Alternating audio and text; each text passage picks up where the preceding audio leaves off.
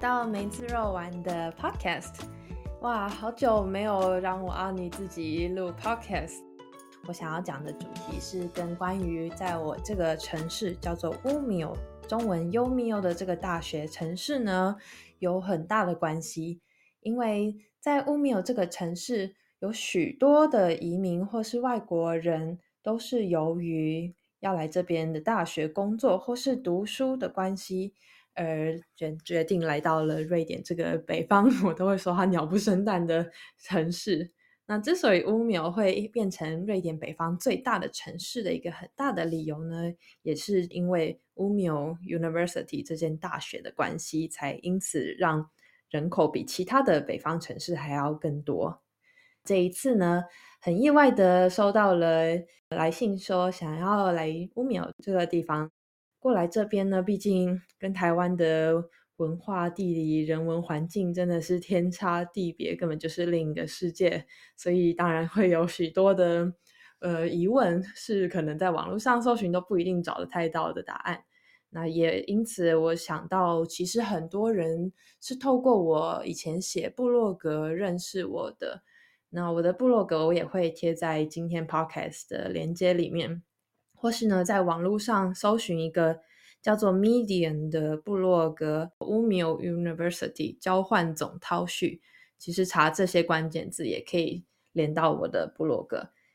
这一次呢，也是第一次是透过录制 Podcast 来告诉大家在 u m i o 读书的一些日常生活。我大概整理了一下读者的几个问题，我将它归归纳为十一住行。娱乐为什么是语呢？因为我们那个语会改成说，就是讲解关于语言方面的问题。那我就从关于食这个部分都开始喽。食这个部分呢，我们可以讲到说，就是在一般的采买方面的部分，究竟在采买食物上面的方便性是如何呢？是在网络上购买为主，还是网络下买为主呢？答案就是其实都可以。这边网络上消费非常的方便。寄送到家里，或是到附近比较靠近的地点，直接去领取也是 OK 的。至于在消费的方式呢，我们这边住在这里的人都知道，已经没有人在使用现金了。但是对于刚来到这边念书的朋友呢，因为银行想要办卡之前，都会有一点点需要缓冲的时间，前一两周的时候才会需要用到现金。那等之后银行卡下来，就直接一张银行卡走透透。完全不用带钱包，甚至把卡你就直接输到你的手机里面，连卡都不用带。我个人就是一只手机打天下，然后什么钱包，还有甚至连卡的那个呃本本都没有再带了。所以在采买这方面呢，基本上是非常的方便。真要说有什么困扰的话，气候问题吧。接下来大家也知道，快要冬天了。我们这个北方的城市之所以鸟不生蛋的一个很大原因，就是几乎有半年的时间都是在非常非常低温的环境下，几乎可能四个月都是覆盖在白雪皑皑的 环境之下，一一整个城市看过去全部都是白色的。所以呢，每次上下班或是上下学的时候，都会必须要到啊，不经一番寒彻骨，就买不到 今天晚上要吃的晚餐了。所以就是那时候会需要努力一下，但基本上呢，乌米尔毕竟是小城市，所以在那个特别是住在大学城附近的公寓的朋友们，其实也不用太担心，因为只要走路一分钟或是两分钟就可以顺利到达旁边的超市了。接下来呢，我们来讲关于一的部分。衣服呢，想要在这个非常低温的城市生存呢，衣服保暖之类的是必须做好的，不然你真的可能可能会死在外面了。那关于衣服保暖到底要买到多厚，或是多少的保暖要穿几层这些问题呢？其实我会说。在来到这里之前呢，大家都不用太过于担心，因为在台湾买到的衣服基本上在这边都用不太到，因为实在是太冷了。那个冷是可能在真正的冬天的时候，零下平均十五呃零下十五到二十度都有可能。那个冷的程度已经不是我们台湾衣物能够达到任何保暖的效果。所以我当初来到这里念书的时候呢，就是带着在台湾的衣服过来，然后再和朋友去附近的二手商店直接去采买当地的保暖衣服。二手商店呢，在瑞典非常的普及，而且做的很好，品质很好，我非常喜欢逛。我最喜欢的一间店呢，叫做米若娜，它的意思是蚂蚁，很可爱。但是那一间店就是非常的大。那如果有朋友之后要来这边读书的时候，需要不论是嗯帮忙或是查询可以买二手物品商店的地方呢，其实都可以再跟我联络。再来是额外的保暖用品，嗯，因为毕竟这边实在是太冷了，所以台湾很多那种保暖的小神器在这边几乎都找不太到。然后究竟能不能帮得上忙，我也会打个问号。举例来说好了，以前在台湾的时候，我会可能随身携带暖暖包，但是我自从来了这个城市之后，我一个暖暖包都没有用过，这真的是一个很奇妙的事情。因为怎么说，你暖暖包你再暖，你要再 去对抗那个零下二十度，根本不太可能那个有达到任何保暖效果。因为在这么寒冷的空空间之下，你基本上不会在外面久待，要么你就是在外面烤肉，但烤肉你可能也没办法超过一两个小时，你就必须立刻赶到室内去。所以，如果真的真的很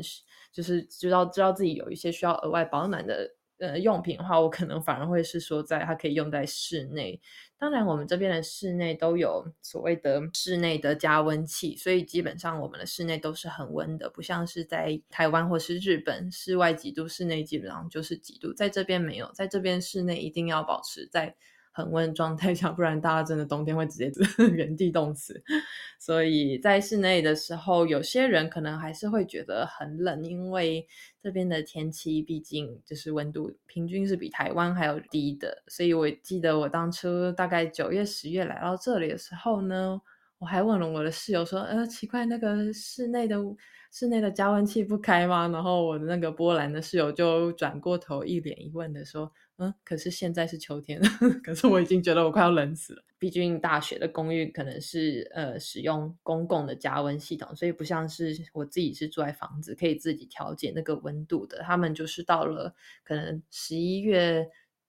初吧才会打开那个室呃室内的恒温器，所以说在秋天的时候，大家可能比较反而会需要用到一些这些保暖的小神器，那就会比较建议说从台湾自己带过来，因为在这边基本上这些东西有都会有点说难买嘛。当然你说上网买东西的话，基本上还是可以找得到的，但你就必须还要再额外付一笔运费啊，去把它买回来，因为一般超商可能不一定买得到这些。在亚洲特有的神器们，再来就是家具还有日常用品。如果有听过 IKEA 那一集的朋友，可能知道我八年前来的时候，竟然没有 IKEA 这家啊全国际知名的店，所以我们那时候买家具的时候会非常困扰，因为就以为说可以在 IKEA 轻松解决。IKEA 当然不只是家具店，它所有的日常生活用品都有在卖。所以呢，现在乌苗这个城市终于开了它的第一，就是北方的 IKEA 之后，就已经不太会有就是需要到处寻找比较便宜日常用品的问题了。IKEA 就在这个城市的偏南边，搭公车很快就会到达了，所以就不用担心这方面的问题。好，那再来就是住住的话呢，所有来这边交换或是读书或是工作的朋友。像是做博士或后博士的朋友，一律呢都会透过大学的帮助之下，会在一个叫做欧利汉的地区找到居住的公寓，所以基本上是不太需要担心的。因为我记得这些学生们通常都会有就是 priority 有优先权，可以先获得住宿的机会。不然这样子对 国外来这边读书的学生也太辛苦了啊！在这边如果出社会之后呢，想要租到公寓，可能至少要排个十年以上的队，你才有机会租到一间你比较觉得可以接受的公寓。所以呢，学生们要是没有这个优先权，应该说根本不可能找得到居住的地方了。所以这方面呢，就请各位在自己跟大学这部分做申请和确认。这个叫做欧利汉的地区，可以说是乌米欧最方便的一个地方了。因为这个地区呢，不但有三间不同的超市，伊卡、Coop 还有 Lidl，另外还有一些亚洲的商店啊、印度的商店啊，各式各样的餐厅都有，甚至连学生最爱的 Pub 也有。所以在这方面就不太需要担心。欧利汉呢，虽然毕竟是学生居住的地区，难免会有些嘈杂，但是在方便度上，绝对是乌米欧这个城市首选第一。接着呢，也有人会好奇说，那银行要办哪一家？银行呢，在瑞典基本上有五六家比较知名的。那我个人当初来的时候是使用一间叫做 SEB 的银行。Swedbank 最近因为 贪污的问题，所以不太受人欢迎，所以我不太会建议那个选择 Swedbank 这一家。SEB 相较于其他银行的好处是呢，在如果需要从台湾转钱过来瑞典的话，比较不会被挡下来。我刚提到那间 Swedbank，因为之前和俄罗斯有。贪污的问题，所以现在很多朋友都会抱怨说，从台湾需要转一笔小小的钱，就几万块而已，都会被银行给挡下来，造成他们非常大困扰。后来呢，就直接转到我推荐的家 SEB 之后转过来，他们一句话都不会问，就直接让钱汇到银行户头里面了。再来呢是电信方面，电信呢在这边有一间最大的叫做 Telia。然后还有一些没有这么知名的，但是相较价价格比较亲民的电信，可以推荐给大家。那到时候过来的话，其实上网随便查一查都会找得到资讯，非常的方便。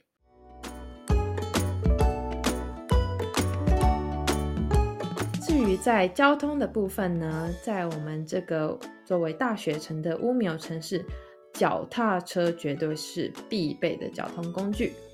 至于如何买脚踏车呢？有很多个方式。首先，比较口袋有钱，对于骑脚踏车有兴趣的人呢，当然就可以去买新的。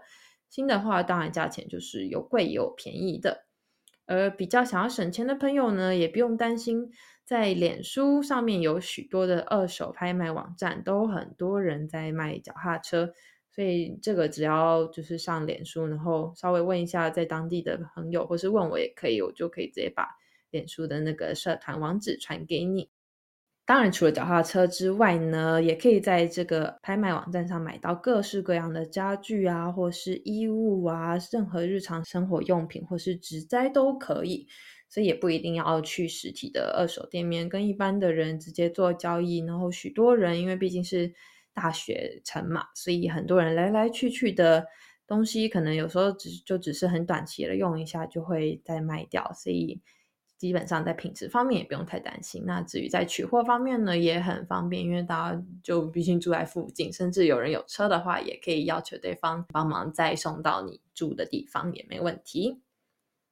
再来呢，呃，除了脚踏车之外，因为毕竟冬天哦，说到冬天，这边 因为冬天冰天雪地，整个路面都会结冰，整个城市都是我的溜冰场，我都觉得我是生活在这个溜冰场里面的冷冻水饺，所以在骑脚踏车这方面，对很多人来说，其实是非常非常巨大的挑战。我曾经有一位朋友来我这边住了三个月，他个人呢是也是一个非常非常擅长运动的朋友。但是他却认告诉我说：“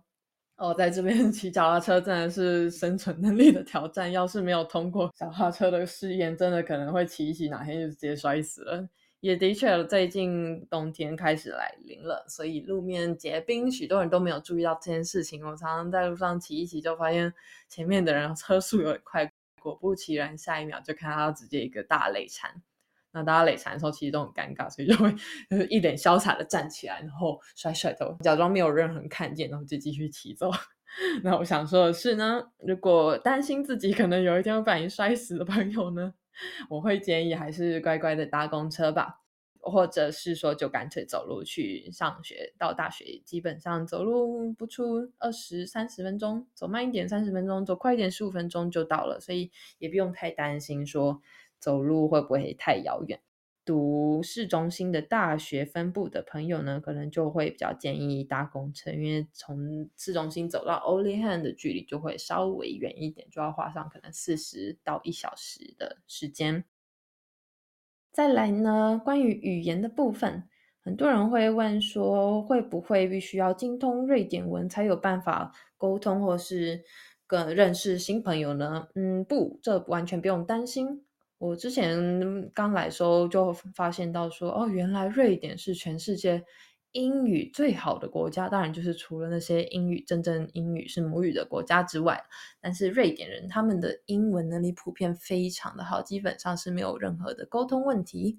而在大学读书的朋友呢，就我身边的朋友做例子好了，基本上大家都是跟。同样在大学念书或是工作的人相处，那这些人呢，有很大的机会也都是移民或是外国人，而瑞典人的比例可能反而是少数的，所以在这方面呢，大家也就是很习惯的，就干脆用英文和彼此沟通相处，或是在工作上做交流都是没问题的。很多朋友。他们已经在大学工作好几年了，也因此呢，可能没有什么机会学瑞典文，但是他们依然很顺利的在这个城市，在瑞典这个国家依然过得好好的。所以在语言这方面呢，基本上是不用担心。对于学习瑞典文有兴趣的朋友呢，大学基本上都会有一些提供给外国人的瑞典语课程。我之前交换的时候就上过一两堂。但是他每个礼拜的教学时间非常的短，大概只有一两个小时吧。所以我个人学习瑞典文的方式是透过自己的方式，还有另外找管道去学的。这个可以在我们一开始录制 podcast 的前两集看到我们是如何学习当地的语言。最后呢，则是乐，在乐娱乐这方面呢，有人好奇说，我们这边这么鸟不生蛋城市，究竟有没有人台湾社群？哈，这点就不用担心了，因为自从八年前我来到了这里之后，就因缘际会之下和当地的地方妈妈们有了接触，在乌米欧的好朋友社群就从此成立。自从成立之后，我们因此集结了所有住在这里的台湾人，我可以保证我认识这里的每一个台湾人，因为实在是太小了，所以手指头都数得出来到底有多少个人。最棒的是呢，人少的好处就是大家感情都很好。然后我们每到一些特定的节庆，或是大家觉得哦，好像是时候见个面的时候，我们就会在不同的人的地方办一些台湾的聚会。举例来说，中秋节聚会啊，或是去餐厅吃饭，或是在我家烤肉啊，或是去朋友家一起吃火锅啊，这些我们都有办过。如果有兴趣的话，也欢迎来这边念书的朋友和我联络，我会很乐意将你们拉进我们的乌米有台湾好友大集合的脸书社团。在那边，我们也会互相分享很多资讯。这边有许多非常热心的台湾妈妈们或是朋友们，都会不定时的就在上面放一些当地的相关资讯啊，或是最近有什么有趣的活动可以参加。给大家作为参考。而至于在大学本身的交友活动呢，我记得我当年刚来的时候，就是不小心，因为因为被我姐骗了，不是，就是随便听我姐的建议来到这个大学的时候，我意外的在网络上看到说，原来 Umeå University 这间大学竟然是欧洲学生交换的满意度排名第一的大学。那至于原因呢，跟一个一个叫做 Body Program 的计划有很大的关系。Body Program 呢是之前我录 IKEA 的那位朋友曾经也一起参与的一个计划活动。他们的宗旨呢，就是协助所有来到这边，不论是交换或是工作，在大学工作的朋友呢，参加这个 Body 计划。就他们会帮忙将不同的国家的外国人凑成，可能大概三十个人一个团队吧，然后再加上几个瑞典人作为 leader，一起大家在这个学期活动参加各种社交的文化体验啊，或是一起吃吃饭啊，做一些国际交流的学习或是什么都有都有，就是五花八门的活动。而我当年呢，也是透过这个 Body Program 认识我现在的男朋友，叫做 Philip，他就是当年的瑞典 Leader。所以我们的那一团的特色就是不断的在疯狂运动，因为 Philip 是超级运动型的 Leader，所以所以当别的团可能都是在 Fika 在办下午茶呀，或是在 Pub 喝酒的时候，我们则是一大团人在打篮球，在打羽球，礼拜三打壁球，礼拜四打排球的活动。总之呢。在大学这部分的交友活动也不太需要担心，因为语言方面就基本上英英文都可以沟通，没有问题。最后呢，这边呢 娱乐的部分在冬季活动则是最大的特色。有一个非常非常棒的事情，是我们这边在 Only Hand，就是很多人很多学生会居住的那那个地区的超市旁边有一间店，也不是说店，有一个地方叫做 Free Tees Bunken。它的意思呢是户外活动的银行提供的服务呢是所有的运动设备，你能够想到的，像是露营设备、睡袋呀、保暖用品啊，或是帐篷、各种球类的球啊、攀岩的鞋子啊、滑雪需要的滑雪用具啊、雪板啊、雪鞋那些，全部都可以在这个户外用品的银行租借。虽然叫银行呢，但是最重要是它全部免费。你只要有一组手机电话号码，你就可以租借一个设备，整整两个星期，不需要花任何一毛钱。两个星期之后呢，你就把它还回去。那如果是淡季的时候，甚至有些人哦，我自己也有做过这件事情，我就打电话去说哦，我可不可以再多借个？两个星期，他们也说 OK 啊。但如果是旺季的话，当然可能他们就会说哦，那不行，太多人要就是需要滑雪设备，就会请你还回去。无论如何，我非常推荐这个户外活动的银行，非常适合来这边短期交换或是短期居住的朋友，请务必要尽最大的可能去利用这个非常棒的设施。而至于呢？在 COVID 的现况的话，有些人还是很好奇，说究竟新冠肺炎在在这边的状况是怎么样呢？